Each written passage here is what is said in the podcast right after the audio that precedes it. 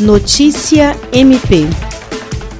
Após publicação de novo decreto que autoriza templos religiosos a receberem até 20% de sua capacidade total, mesmo na fase vermelha da pandemia, o Ministério Público do Estado do Acre e o Ministério Público Federal se reuniram no fim de semana para discutir a medida de flexibilização e deliberaram, nesta segunda-feira, 8 de fevereiro, pela emissão de uma nova recomendação pedindo a suspensão imediata da eficácia do decreto número 7862/2021 até que este seja apreciado pelo Comitê de Acompanhamento Especial da Covid-19.